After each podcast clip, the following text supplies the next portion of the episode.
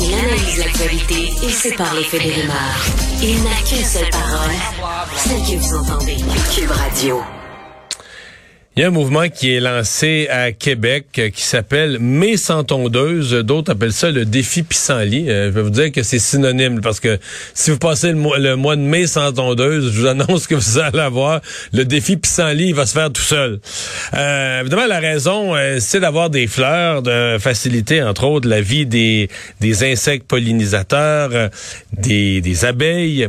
Christina Fortin-Ménard, apicultrice, copropriétaire chez Miel et compagnie dans Port-Neuf, est avec nous. Bonjour. Bonjour. Parce que c'est des apiculteurs au point de départ là, qui sont derrière l'idée. Oui, oui, absolument. On est apiculteurs, puis en fait, on, on a eu l'idée grâce à nos clients qui nous demandaient toujours euh, comment aider les abeilles. Et ils cherchaient des façons vraiment compliquées de les aider. Ils pensaient qu'il fallait avoir une ruche à la maison, alors que c'est vraiment simple pour aider les abeilles puis les insectes pollinisateurs. On peut juste laisser pousser les fleurs, laisser pousser le gazon, puis ça leur fournit une source de nourriture euh, naturellement. Ouais. Euh, là, euh, votre but, c'est que quoi? Que la ville de Québec embarque, que la ville laisse certains terrains, certains parcs avec le gazon pas tondu. Mais est-ce que vous est-ce que vous rêvez d'enlever tous les citoyens, que sur tous les parterres, dans toutes les cours des banlieues de Québec, il y, ait, il y ait des pelouses pas tondues jusqu'au 1er juin? Ben, c'est sûr que ça serait le fun. Ça serait notre rêve ultime, mais juste que tout le monde puisse prendre conscience de l'importance des fleurs. Euh, oui, les pissenlits, il y a toutes les fleurs, euh, les aménagements mellifères qui apportent de la nourriture aux insectes pollinisateurs. Et puis la ville de Québec embarquée, oui, euh, ils vont laisser plusieurs parcelles pousser un peu plus longtemps.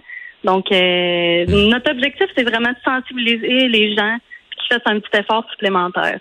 Si on tombe pas le gazon tout le mois de mai, là, comme moi j'ai une tondeuse électrique, si on tombe pas le gazon tout le mois de mai, il faudra que je m'achète une Don John à gaz pour tondre ça comme du- pour tondre ça comme un champ de foin, je serais pas plus je serais pas plus avancé là.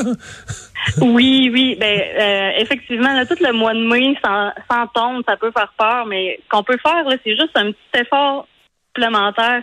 Euh, si on tondait à telle date l'année passée, ben, on peut juste attendre une semaine, deux semaines. Euh, Mais, le but c'est de ça laisser le but c'est de laisser des pissenlits là. Oui, c'est ça. Puis euh, le, le temps qu'on les laisse, là, c'est vraiment euh, à la discrétion des gens. Là. Mais- Mais euh, les pissenlits, mettons, on les laisse, je sais pas, une semaine, euh, je sais pas, les, les, les- insectes, les abeilles, les insectes pollinisateurs, ils ont pas besoin, comme nous, de manger tous les jours pendant toute l'année. euh, mettons, d'avoir des pissenlits là, pendant ce, ce- un rush là, au mois de mai, mais ça... C'est parce que vous allez me dire qu'il y a d'autres fleurs qui apparaissent progressivement plus tard en saison.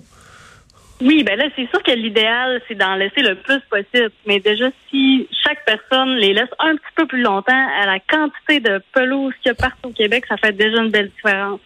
Donc, euh, ouais.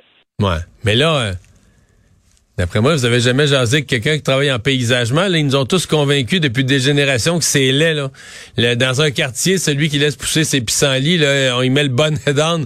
Il y a le bon down de tout le quartier. Les voisins, ils parlent plus. On dit, on l'accuse de, semer, de grainer les pissenlits dans tout le quartier.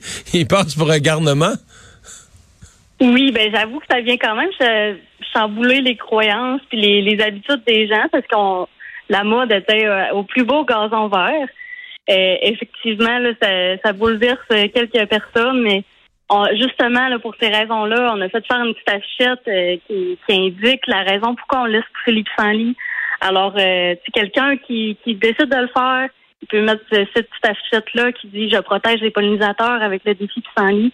Ça indique aux, aux voisins pourquoi qu'ils le font, puis ça apporte euh, des discussions intéressantes. là. Ouais. Tant que les discussions intéressantes finissent pas par des tables gueule, ça va bien. Euh, les euh, les euh, abeilles, là, dans, comme dans votre coin, dans Port-Neuf, est-ce que c'est un, un problème? Je sais qu'il y a eu toutes sortes d'enjeux à travers le monde. On a dit, par exemple, dans certains cas, euh, l'utilisation de certains produits en agriculture tuait carrément des colonies d'abeilles ou la trop peu de disponibilité proche des villes, justement parce qu'on tombe les pelouses, de trop peu de disponibilité de fleurs. Et comment se portait, je sais pas comment vous l'appelez, le cheptel, mais comment se portent la- les colonies d'abeilles là, euh, ces, ces années-ci chez vous?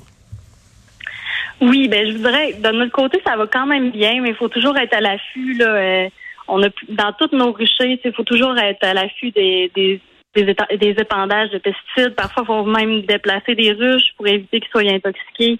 on voit des belles améliorations. Là. On a des producteurs agricoles qui laissent des parcelles de fleurs pour nos abeilles, qui font attention, qui ont une belle conscience face à ça. Je dirais que ça s'améliore, les, gens en prennent conscience. donc, ça permet aux abeilles d'aller de, mieux en mieux. C'est quoi le mettons vous vous avez votre euh, vos ruches puis votre, votre exploitation euh, mettons c'est combien de mètres carrés ou de kilomètres carrés? C'est quoi le, rayon là, autour des ruches où euh, les abeilles peuvent se déplacer? C'est quoi le, rayon où ça prend des fleurs? C'est tu un kilomètre? C'est tu plus? Tu moins?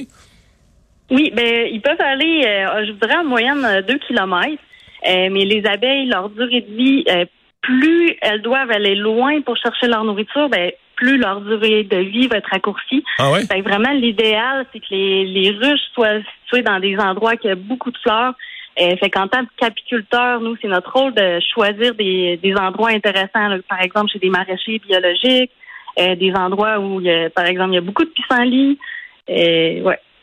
OK, donc vous vous amenez vos ruches euh, dans des endroits où ils vont avoir le moins de distance à faire, accès à le plus de fleurs possible à proximité. Oui, exactement. Ouais. Ben, on va. Est-ce que, est-ce que les, conditions, je sais pas, là, nos grands-pères avaient toutes sortes de, de, thèses sur est-ce qu'il allait avoir euh, beaucoup de ceci, beaucoup de cela? Est-ce que présentement, l'hiver, les conditions, est-ce qu'on est optimiste dans le domaine du, de l'apiculture, du miel? Eh ben, je vous dirais qu'au Québec, en ce moment, euh, on s'attend à des bonne perte. Euh, de notre côté, à Port-Neuf, il y a encore beaucoup de neige. Nos ruches sont encore sous la neige. Fait qu'on on patiente. Je vous dirais qu'au printemps, c'est quand même un moment stressant là, pour les apiculteurs. On ne sait jamais euh, quel pourcentage de pertes qu'on va avoir. Mais quand vous dites perte, c'est parce que pour vous, il faut que, faut que la saison commence un peu plus tôt, c'est ça? Euh, ben en fait, les pertes, là, c'est, une quantité de nos colonies parfois là, qui, ne qui passent pas l'hiver. Oh, OK. Perte, c'est dans ce sens-là. C'est des abeilles qui, qui passent pas l'hiver parce que quoi, ça, l'hiver dure trop longtemps. C'est qu'est-ce qui est plus dur pour les abeilles? Des grands froids, beaucoup de neige? Euh, les deux? Eh ben, en fait, en fait, beaucoup de neige, là, c'est vraiment, euh, ben, pour ceux qui hivernent leur, euh, leur ruche dehors, comme nous, là, c'est vraiment bénéfique qu'il y ait beaucoup de neige. Ça protège, ça fait comme un, isolant autour des ruches. Fait que ça, c'est, vraiment super de notre côté qui va impacter. Il faut que les, abeilles aient suffisamment de, nourriture dans, dans leur ruche. Euh, si, l'été d'avant, il y a eu beaucoup de parasites, euh, il y a vraiment beaucoup de facteurs qui influencent ça. Ben, on va vous souhaiter la meilleure des chances. Puis, est-ce que vous, le, quel son de cloche vous avez des, citoyens de Québec là? Vous, vous faites des sondages. Pensez-vous qu'il y a un espoir qu'une proportion significative des gens joignent le mouvement cette année puis les années subséquentes? Oui, oui, oui, absolument. Ben, je vous dirais, l'année passée, on a lancé cette idée-là. C'est la première édition. Et on s'attendait pas à ce que ça ait autant d'impact. Là, on est déjà à la deuxième édition. Et puis, on a lancé ça au début de la semaine. Là, puis on a déjà un grand, grand engouement. On a la ville de Québec, de Sorel, plein de grosses villes qui ont embarqué, des entreprises même. Fait qu'on est super contents. Là, toutes ces villes-là vont encourager leurs citoyens euh, à retarder un petit peu l'attente de, de leur gazon. Ben, je vous remercie de nous avoir parlé. Bonne chance. Merci beaucoup. Au revoir.